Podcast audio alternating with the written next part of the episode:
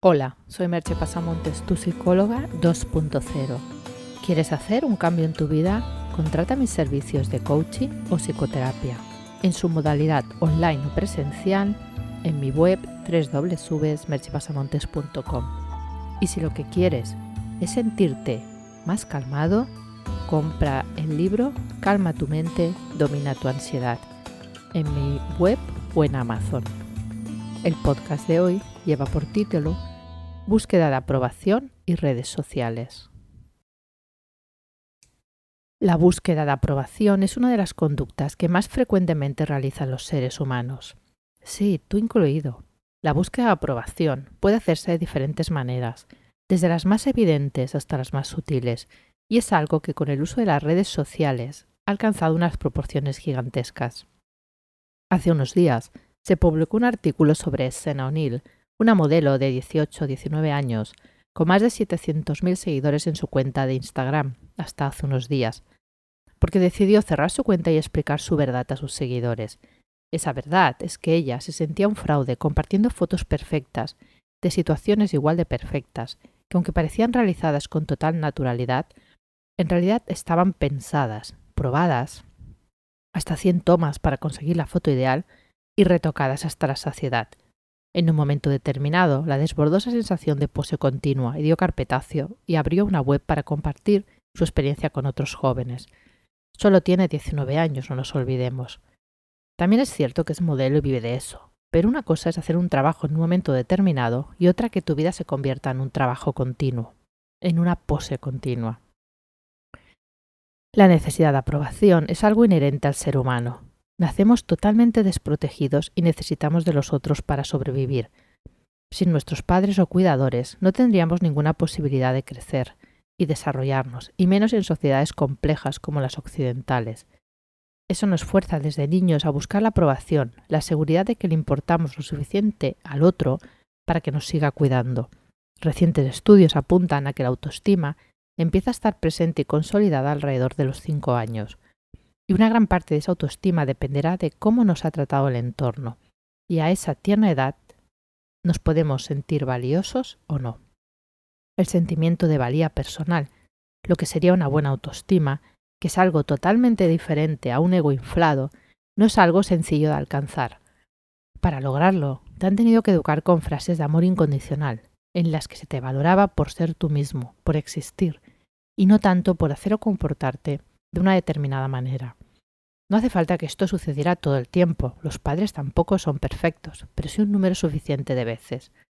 Y aunque parezca mentira, no es algo tan frecuente. Lo veo a diario en mi consulta.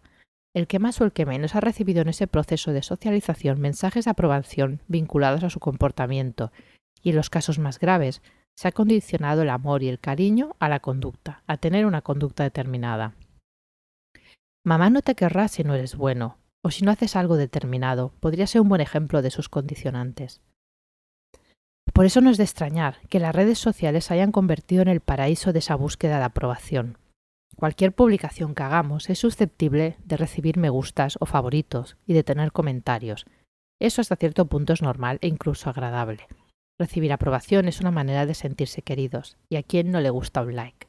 El problema es cuando la persona que está detrás de esa publicación no tiene una buena autoestima y está esperando esos me gustas para sentirse bien. Y empieza a publicar constantemente o cosas que generen esa aprobación, aunque ni tan solo le interesen. Explicar cómo pasamos de publicar unos calamares a la romana y recibir unos likes a sentirnos queridos sería muy largo de explicar, pero el caso es que sucede. Y la persona empieza, como le pasó a Escena, a cambiar su comportamiento para recibir más aprobación. Y cuanto más reconocimiento recibe, más cambia sus publicaciones para no disgustar a sus seguidores y seguir recibiendo eso que ya se ha convertido en una necesidad.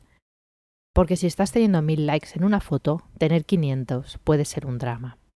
Escucha la siguiente fábula de Esopo. Un hombre y su hijo iban con su burro al mercado. En camino alguien les dijo, no sean tontos, ¿para qué es un burro sino para montarse? El hombre puso al niño sobre el burro y un agente gritó, ¡Qué niño tan flojo! haciendo caminar a su padre. El padre bajó al niño y se montó él. Entonces otra gente dijo, Debería darle pena a ese hombre estar montado en el burro y su pobre hijo caminando. Entonces ambos se montaron en el burro, y otra gente en el camino dijo, ¿No les da pena ponerle tanto peso al burro? Entonces tomaron un palo y colgaron al burro de allí por las patas para llevarlo a él. Todos alrededor se reían, y cuando iban por un puente el burro trató de dar una patada y se les cayó al agua, pero como tenía los pies amarrados, se ahogó. No podemos estar todo el tiempo pendientes de lo que dicen los demás. En las redes, como en la vida, hay que salirse de ese círculo vicioso de la necesidad de aprobación. No se puede ser uno mismo desde ese lugar. Yo trabajo desde las técnicas de la terapia de aceptación y compromiso y el mindfulness en mejorar la autoestima, en crear un sentido valioso del sí mismo y desligarnos así de la búsqueda de aprobación constante. Porque si puedes ser feliz independientemente de lo que piensen los demás, ¿no elegirías esa opción? Te dejo con dos preguntas. ¿Buscas la aprobación en las redes sociales? ¿Y en la vida? Hasta aquí el podcast de hoy. Ya sabes que si entras en mi web www.merchepasamontes.com encontrarás más información de lo hablado en el podcast, mis servicios profesionales y mis libros digitales. Te espero, como siempre, en el próximo podcast. Bye bye.